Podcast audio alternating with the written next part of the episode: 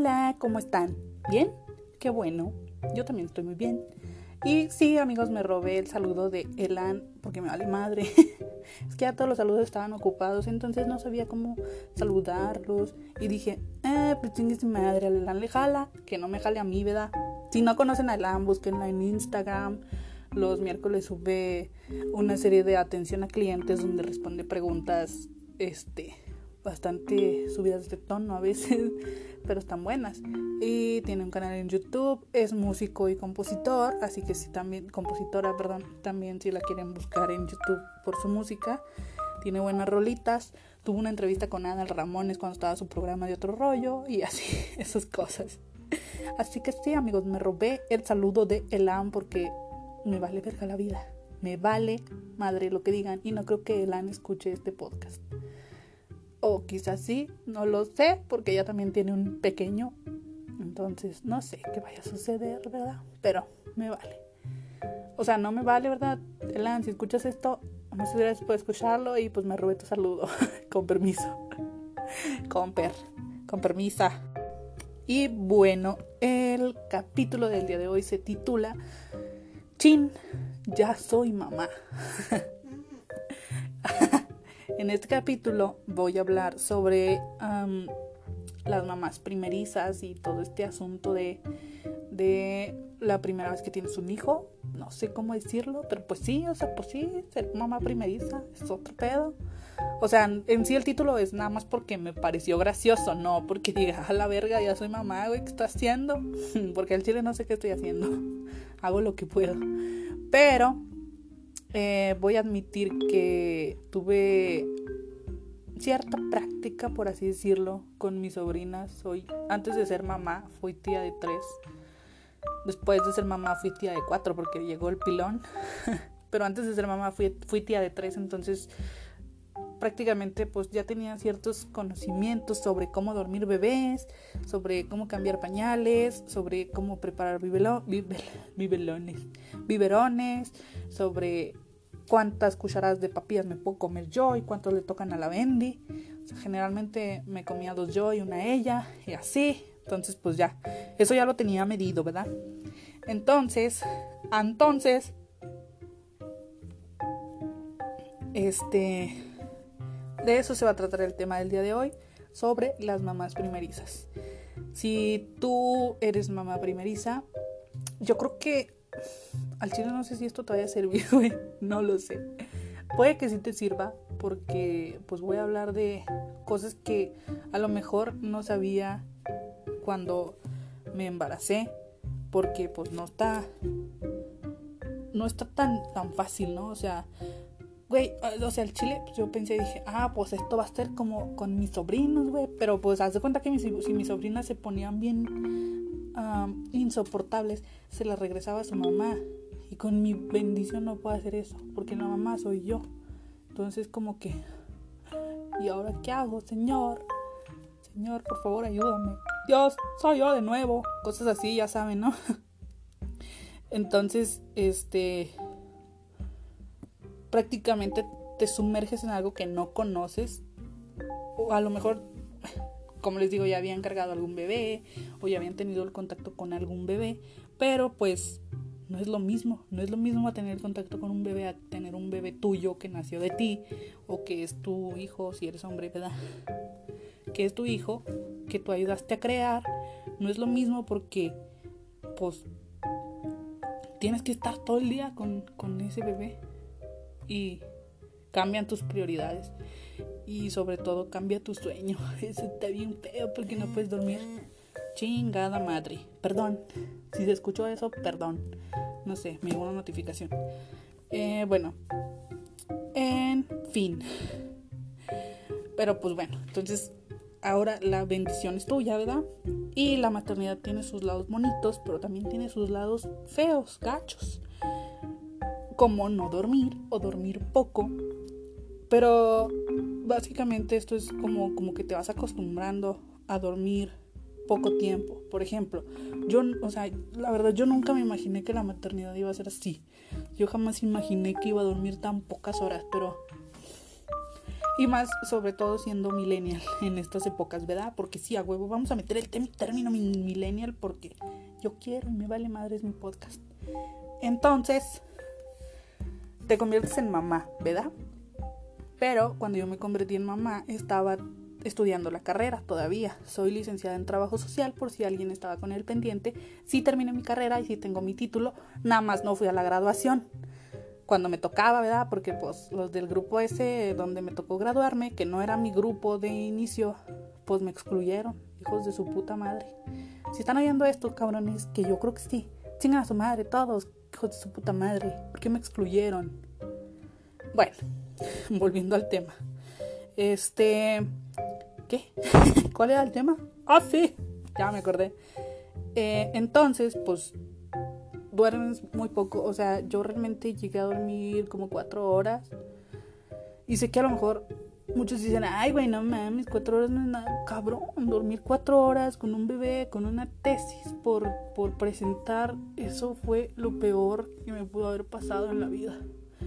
Porque sí, sí quiero mucho a, a mi Ana Pau, sí la amo con toda mi alma, pero, ay Dios, había veces que, por ejemplo, yo en la mañana me levantaba como a las 6, 6 de la mañana más o menos y me iba a mis prácticas. Mis prácticas eran en una escuela cerca de mi casa. Entonces de esa escuela yo regresaba a mi casa porque como estaba cerca, se cuenta que se terminaba el horario de escuela, yo me regresaba a la casa este, por mi lonche para llevar a la escuela, veía un ratito, unos 10-15 minutos a Napao y me iba a la facultad. Entonces, prácticamente estaba todo el día fuera. Y cuando llegaba, a veces lo único que quería era dormir, pero pues no podía dormir, amigos, porque tenía una responsabilidad. Y sí, tenía que bañar a mi bendición y tenía que darle de comer, tenía que cargarla y tenía que apapacharla porque no la había visto en todo el día. Y eso no era culpa de ella, ¿verdad? Entonces, este, pues a veces Ana Pau como no me veían todo el día, yo pienso que era como que, sí, mi mamá está aquí, voy a estar toda la noche despierta. Y sí, se la pasaba toda la noche despierta. Entonces, por ejemplo, yo llegaba, literal a veces me dormía cinco minutos y luego me metía a bañar y luego bañaba a Ana Pau y luego este me ponía a hacer la tesis porque fue en ese lapso de tiempo en el que yo tenía que entregar mi tesis este entonces tenía que entregar avances de la tesis cada, cada semana creo cada 15 días no me acuerdo pero era algo así. Entonces tenía que estar entregando avances de la tesis y era, oh Dios mío, señor, era, o sea, literal me dormía a las 2, 3 de la mañana y a veces Ana Pau se quedaba despierta conmigo, que eso era lo que me atrasaba más, que Ana Pau se quedara despierta conmigo porque, por ejemplo, yo tenía que estar como que acá en chinga, escribiendo en mi tesis, leyendo libros y todo ese pedo y Ana Pau estaba jugando con sus piececitos. Entonces me distraía, amigos, sufro de atención dispersa, entonces no puedo, no se crean, no puedo mantener mi atención. Y si algo bonito me distrae, como Ana Pau en ese momento, pues yo decía, ah, sí, Ana Pau, ven, y la cargaba y así. Entonces había veces que prefería dormirla primero para después ponerme a hacer la tarea. Pero como les digo, como Ana Pau no me había visto en todo el día, pues quería verme y quería estar conmigo, entonces pues me tenía que chingar. Y a veces sí, sí llegaron a haber días en donde sí, como les digo, Ana pues se dormía a 3, 4 de la mañana. O sea, no, esto estaba bien mortal. 3, 4 de la mañana y luego yo me levantaba a las 6 a las prácticas y así, esa fue mi rutina como por un año. No, menos, 5, no, es que, no, menos como medio año más o menos. Entonces sí fue una rutina bastante pesada que a la que me tuve que acostumbrar, o sea, prácticamente, o sea, literal nadie me había dicho que se podía vivir durmiendo tan poco y tan tan mal comiendo, porque también mal comes, o sea, por ejemplo, estás comiendo y de verdad yo creo que los niños hasta sienten, ¿saben? Cuando cuando uno empieza a comer, los bebés dicen, "Yo quiero comer también." y lloran y pues te tienes que parar a darle de comer a la bendición y cuando regresas tu comida ya está fría. Bien triste eso. Pero está bien. O sea, está bien, es parte de es parte de, de que la criatura vaya creciendo. Y luego pues ya también las papillas porque sí, amigos. Intenté hacer papillas, pero no le gustaron. No le gustaron mis papillas y pues yo me las terminaba comiendo, ¿verdad? Porque pues a ella no le gustaban, pero a mí sí. Estaban bien buenas. Like por mis papillas que no se quiso comer a Napao. Y luego, pues sí, güey, la neta es que sí te vas por lo fácil también a veces. Cuando estás en una situación así. Porque, ay, es que está, está cabrón. Cuando estás en una situación así, yo sé que muchas de las que están escuchando este podcast, perdón, quizás me van a juzgar por haberle dado Gerber a mi hija en lugar de hacer papillas. Pero Dios, o sea, yo no me iba a poner a hacer papillas, ¿están de acuerdo? O sea, yo no me iba a poner un chinga a hacerle papillas a la criatura, esperar a que, a que hirviera y luego el punto exacto de la pinche fruta, porque tiene que estar a un punto exacto, no puede ser a... O sea, no puede estar como que ni muy aguada, ni muy ni muy dura para que la pueda este, masticar o como que, bueno, no masticar porque todavía no tienen dientes, ¿verdad? Cuando les empiezas a dar comida, pero para que la pueda como apachurrar con sus encías. Entonces era un pedo, amigos. Y yo opté por darle este papillas Gerber, o sea, sí, güey, lo más sencillo. Cereales y papillas Gerber que sí me hicieron un parote y como quiera la vendí, creció bastante bien. Sí, perdón por haber hecho eso, pero pues no todas las mamás somos perfectas. Soy una mala madre, esa es la realidad. Soy una mala madre porque le di este Gerber y papilla, Gerber y, cereales Gerber.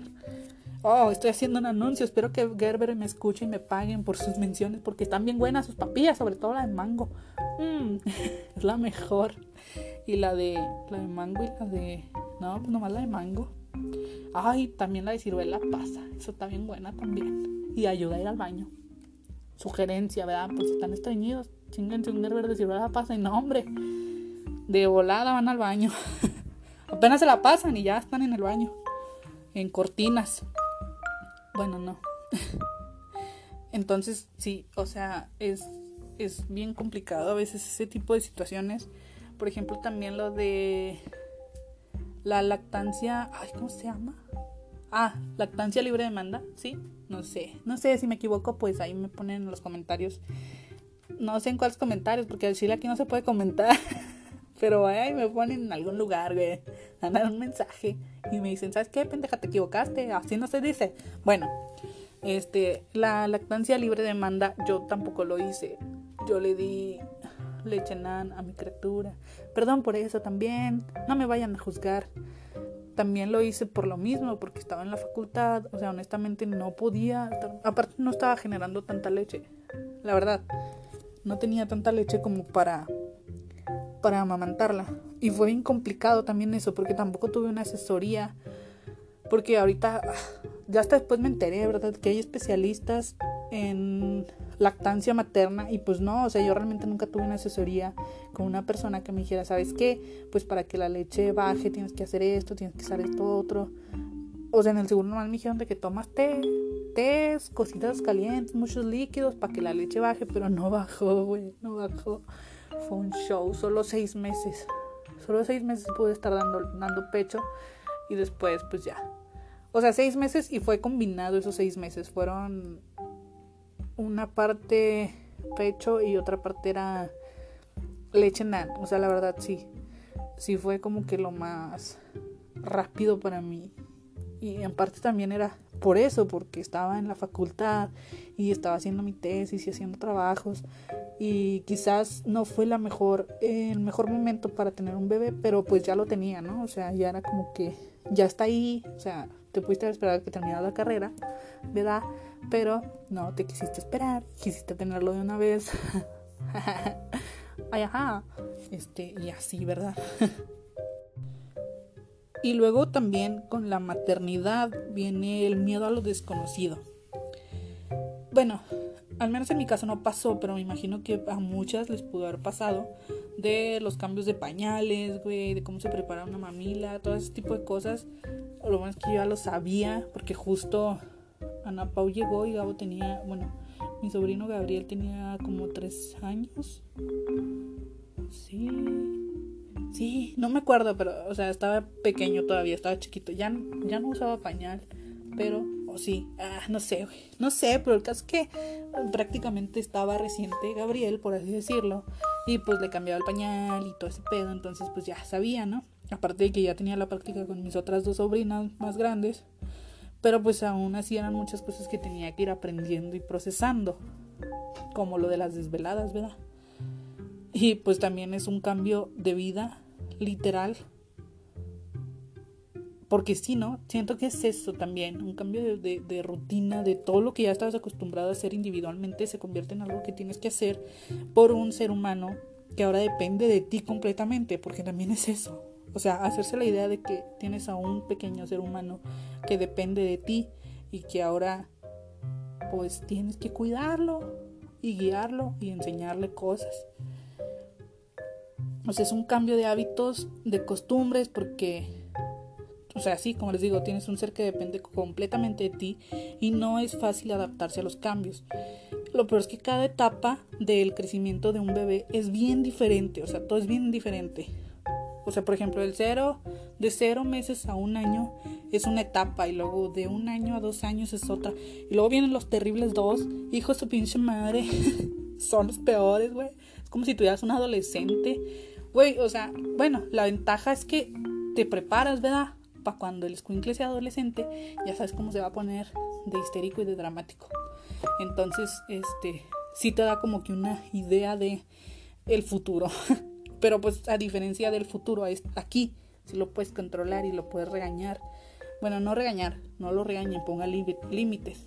Puedes poner límites en ese momento entre los dos y los tres años, bueno, entre los dos y los cuatro años, porque prácticamente dos y tres años es como si tuvieras un adolescente, porque está cambiando y está viendo ciertas cosas, está aprendiendo a ser independiente, o sea, independiente de ti, porque de cero a un año prácticamente es contigo, es tú con ese bebé y depende de ti, pero del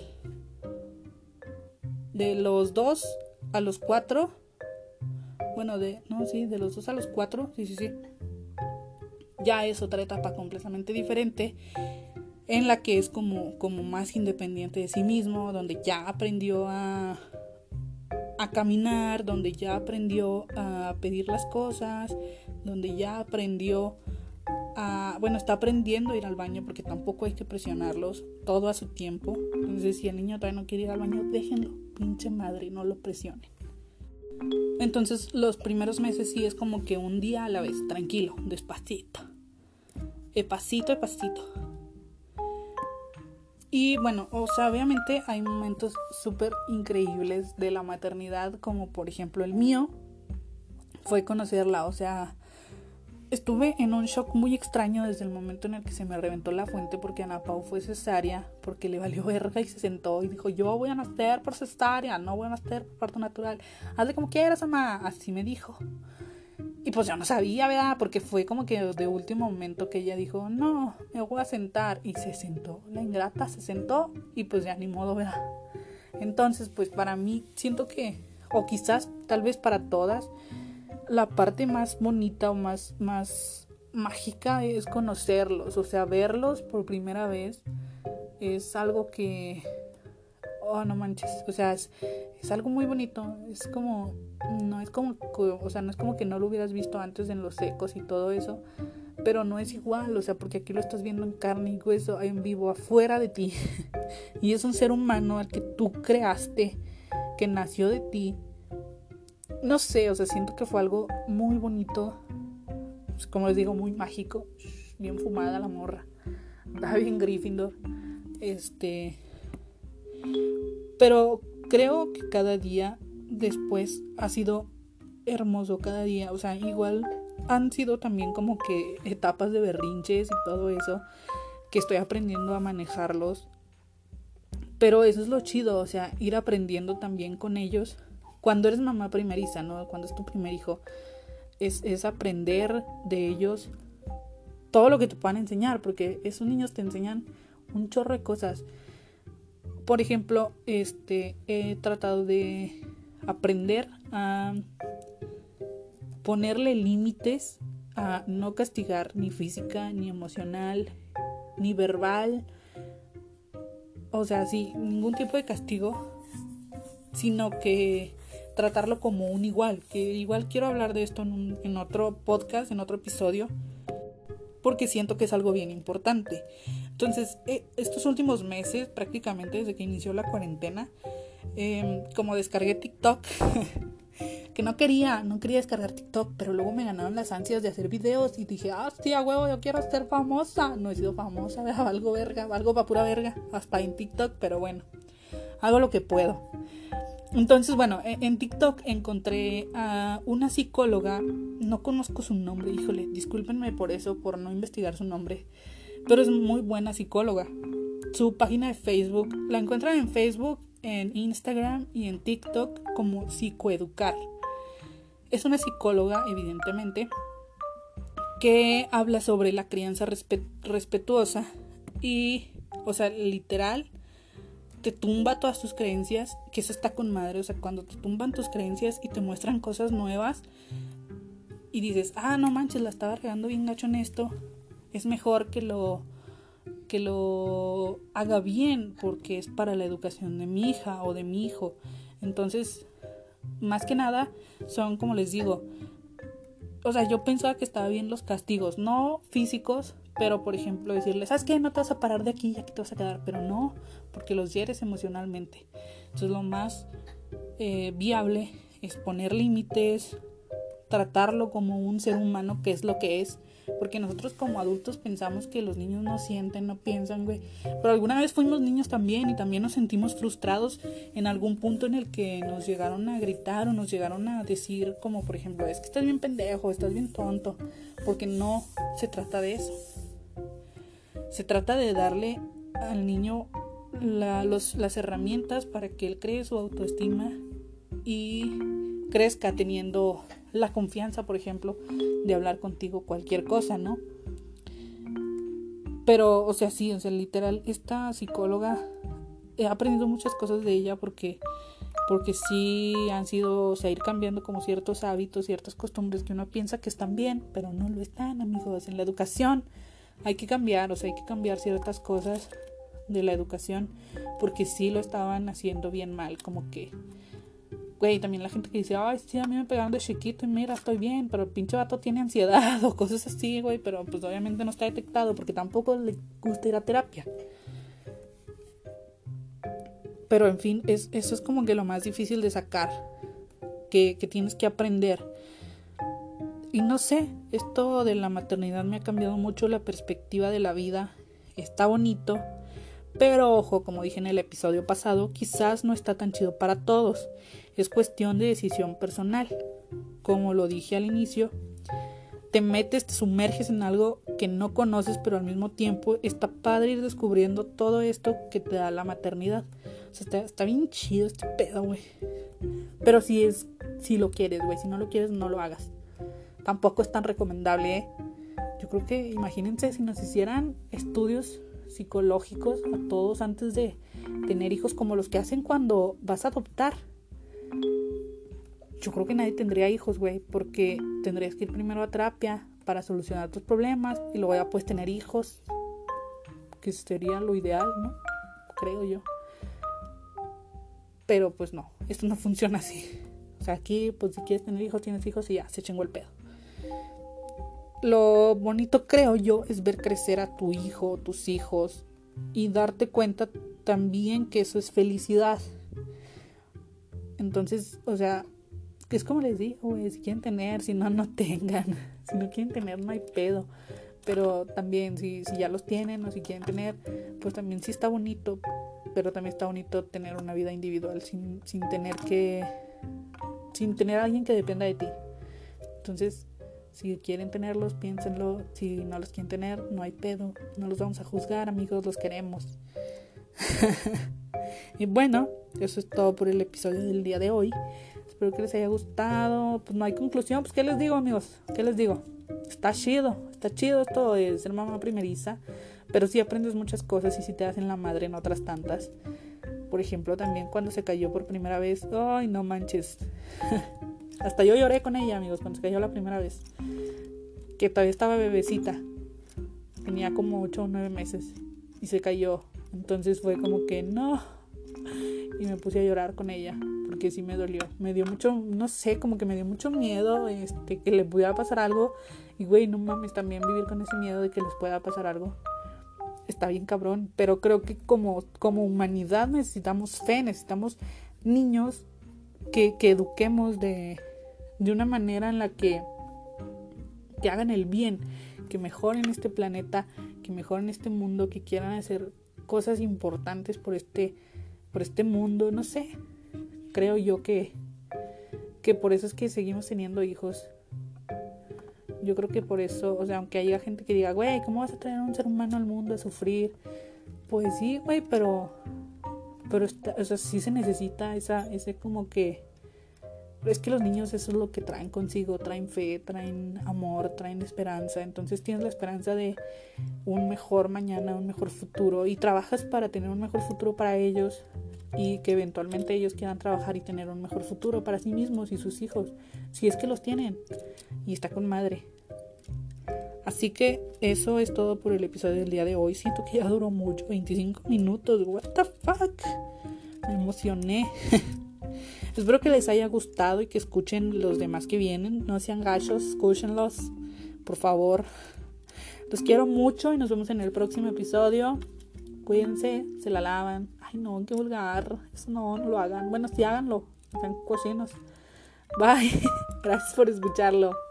Bye.